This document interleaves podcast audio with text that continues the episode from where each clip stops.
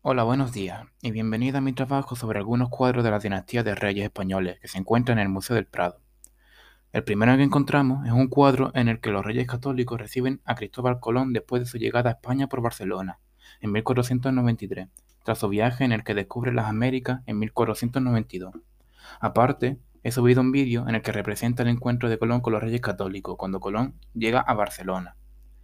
Después podemos encontrar un cuadro pintado por Velázquez con la colaboración del taller en 1634 y 1635, en el que sale el rey Felipe III montando a caballo, y este forma parte de una colección en la que sale la familia de Felipe III, la reina Margarita II, Felipe IV, Isabel de Francia y el príncipe Baltasar Carlos donde todos ellos aparecen montando a caballo para realzar su superioridad ante el resto, y aunque fue pintada para la decoración del Salón de Reinos del Palacio del Buen Retiro, se encuentra en el Museo del Prado desde 1819. También he colocado un vídeo que cuenta la muerte de Felipe III, famosa por su peculiaridad. Por último, encontramos el cuadro de Felipe V, montando a caballo, que fue pintado aproximadamente en 1723, y el cual fue el primer rey español perteneciente a la familia de los reyes Borbones y también fue conocido por su victoria en la Guerra de Sucesión.